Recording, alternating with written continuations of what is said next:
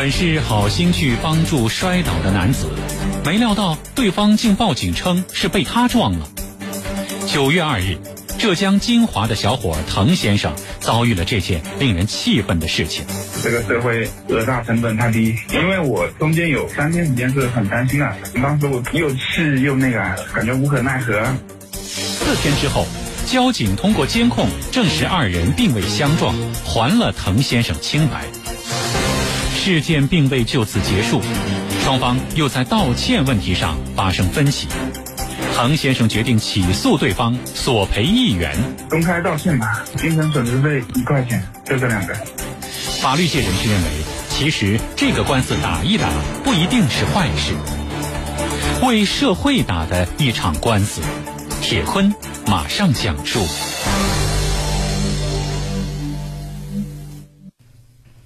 滕先生是浙江金华一家通信公司负责宽带维护的员工。九月二号下午两点钟的时候，他骑着电瓶车去工作的路上。在经过金华市解放西路的时候，因为前面有一辆轿车打了一个方向，滕先生减了速度。就在这个时候，他突然听到后方有急促的刹车声，回头看到一位骑着橘色电瓶车、头发花白的一个老人摔倒在地，并且还向自己这个方向滑了一段。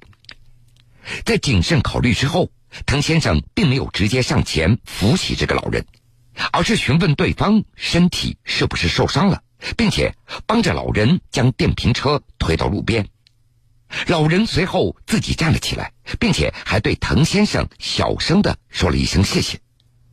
事情本来到这儿就可以结束了，不过就在这个时候，旁边跑过来一个人，声称是他看到滕先生把这个老人给撞倒了。围观的人越来越多。而这个老人站在一旁，一言不发，没有任何的解释。气愤的滕先生当即拿起手机进行拍摄，要求那个路人再将指证自己撞人的话重复一遍作为证据。这个过路人开始辱骂起滕先生了，因为当时天气比较热，滕先生让摔倒的老人先移到阴凉的地方，以后只好告诉对方：“如果你认为是我撞倒的话，你可以报警。”于是。那个老人决定报警，并且也认为是滕先生在超车的时候把他给撞倒了。而在等，而在等待警察到来的过程中，指证滕先生撞人的那个路人没有离开，一直在骂他不诚信、不道德。你撞了人还不承认，不是你撞的，你又为什么要扶呢？直到警察来了之后，这个路人才离去。交警来了以后，没想到。摔倒的那个老人告诉民警，自己是被滕先生给撞倒的。因为滕先生和摔倒的老人各执一词，金华市交警三大队事故中队出警的王警官查看了事故现场，并且拍摄了照片，检查两人的车辆以后，并没有发现碰撞的痕迹。但是老人一直坚称自己是被滕先生给撞倒的。于是，王警官扣留了双方的电瓶车。随后，老人的儿子前来将其送到医院去检查。由于工作用的交通工具被扣留了，滕先生也没有继续上班，只能够回家了。事后，滕先生他才得知，那名自称被他撞倒的男子姓曹，今年四十八岁，只不过因为头发花白，滕先生才把对方误认为一个老年人了。事情发生两天以后，滕先生前去交警大队写材料，他遇到了曹先生的妻子，谁知道对方开口就骂滕先生，说什么没良心，这两天过去了，一句关心的话都没有，等等等等，还声称自己的丈夫骨折住院需要做手术，要求滕先生要垫付丈夫的医药费。再加上滕先生当天骑车经过的路段恰好修路，监控探头已经没有了。滕先生又气又急，百口莫辩。如果要求我垫付医药费，就是他双方一起去看那个道路监控嘛，发现那个监控是暂时维修中的那种。他说肯定是我撞的，医药费肯定要我垫。然后我没同意嘛，睡不着觉，脑子里全是这个事情。九月六号。当时出警的王警官找到了事故发生路段附近一家钢材店的监控视频。监控视频显示，当时滕先生和曹先生一前一后骑着电瓶车在路上行驶，两人并没有发生接触。突然，曹先生的电瓶车倒地，于是滕先生停下车上前询问。根据监控视频，警方认定曹先生摔倒和滕先生没有关系，曹先生是单方事故。警方还向滕先生发还了被扣留的电瓶车。然而，让滕先生气愤的是，曹先生的妻子到现场看过视频以后，甚至连一句道歉的话都没有。滕先生还希望对方补偿自己的误工费和处理事故拖车费的要求。对方的妻子反而说：“你好人做到底，到医院去看看我老公吧。”赔偿是我先说的，他笑了一下，跟我讲：“好人做到底嘛，去医院看望一下伤者嘛。”结果要求我垫付医药费，就是他双方一起去看那个道路监控嘛，发现那个监控是暂时维修中的那种。他说肯定是我动的，医药费肯定要我垫点，然后我没同意嘛。金华市公安局交通警察支队宣传科吕警官他介绍。由于事发以后双方陈述不一致，所以当时按照交通事故先处理。为了还原事情的真相，处理该事故的王警官在发现道路监控因为施工失效以后，又调取沿途商家的监控。经过反复观看现场的视频以后，最终交警认定此事故是曹先生的单方事故。对于警方的认定，伤者家属也是非常认可的。而对于唐先生乐于助人的行为，交警方面准备与市里的征信管理部门取得联系，将唐先生主动救助的行为申报给征信系统，对他进行奖励。九月六号，唐先生将自己的经历整理成帖子发到当地的一个论坛上，除了感谢这次找到监控帮着自己立正清白的王警官之外，唐先生还表达了对自身遭遇的气愤。并且决定起诉曹先生一家人。用唐先生的话说：“现在我要代表一类人去向另外一类人讨一个公道。像很多网友说的一样，目前讹人的成本太低了。这个社会讹诈成本太低，因为我中间有三天时间是很担心的，当时我又气又那个，感觉无可奈何。同时，让滕先生感觉到无奈和生气的是。”自己在停车帮助曹先生的过程中，被一名路人无端指证、撞人和责骂。在滕先生看来，本来摔倒的男子站起来还对自己小声说了一句谢谢，可能就是因为那个路人在旁边一直指手画脚，所以摔倒男子才认为是滕先生把他给撞倒了。在网上所发布的帖子中，滕先生他认为这个路人欠他一个道歉。在网上把自己的遭遇发布之后，一名律师主动联系了滕先生，表示愿意免费帮他起诉。这位律师告诉滕先生，他可以帮助滕先生从经济角度出发，尽量的补偿滕先生的经济损失。现在，滕先生也决定正式起诉曹先生一家人。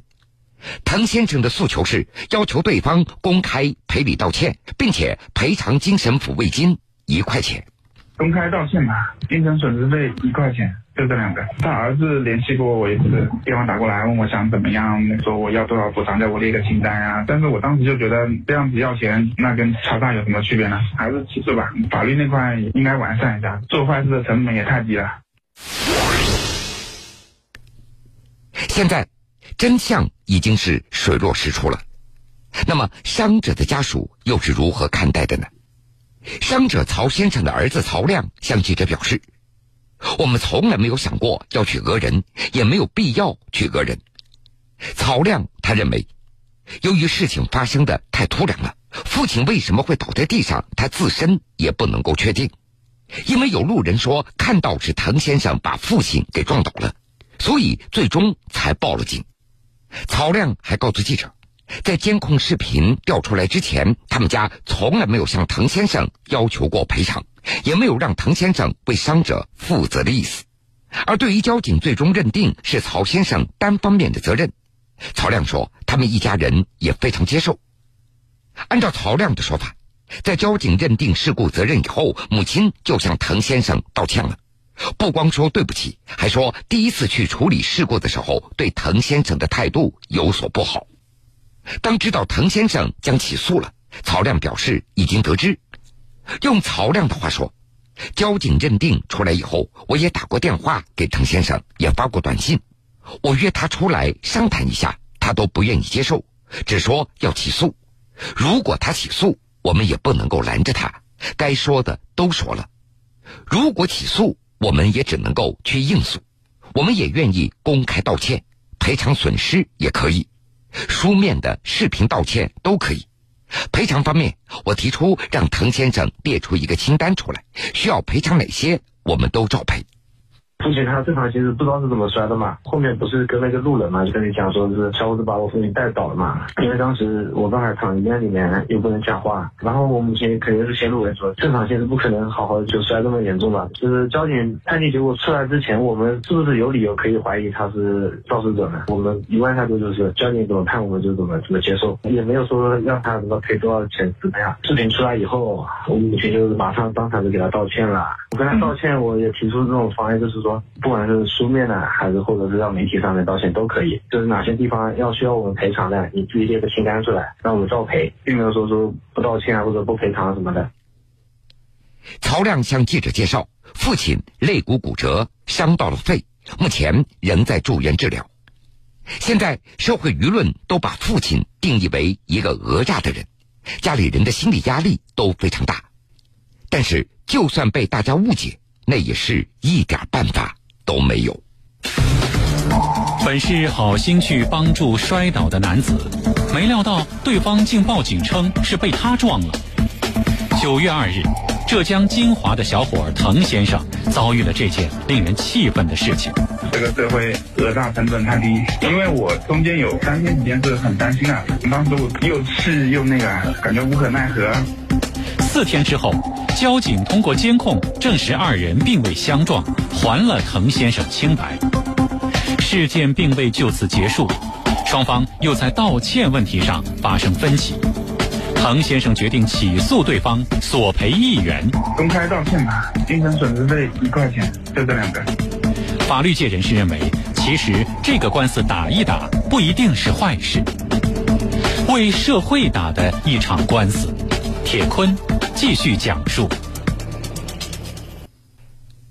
对于滕先生要打的这场官司，金恒律师上海事务所副主任邓学平他非常认同。邓学平认为，在本起事件中比较靠谱的起诉的由头，那是侵犯名誉权，不是吗？你对我进行了诬告，我明明没有撞你，你说我撞了你，并且还报警，在警察那儿还说我撞了你。所以我起诉你，对我实施了名誉的侵权。由于你的诬告侵权，我要多少次到交管局配合警方调查，由此产生了一些误工费和各种路费。现在滕先生准备起诉的诉求是要求对方赔礼道歉，并且赔偿一块钱。邓学平认为这个诉讼请求还是比较合理的，这个官司很有社会意义，应该打。以前的类似案例都是扶老人被讹诈，经过调查以后还做好事者一个清白也就结束了。而这次滕先生的起诉，就是让那些意图讹人者意识到他们的行为是恶劣的、违法的，也是社会公序良俗所不能够容忍的。在邓学平看来，这起案子如果判决得当，对于以后类似事件中的讹人者，无疑是一个严正的警告。对于压制歪风邪气、提振社会正能量也有很大积极意义的。另外，网上有些网友认为曹先生一方涉嫌敲诈勒索罪，邓学平表示，敲诈勒索那是以威胁手段或者要挟手段索要财物，在本次事件中并不存在这些情节，所以不符合敲诈勒索的构成要件。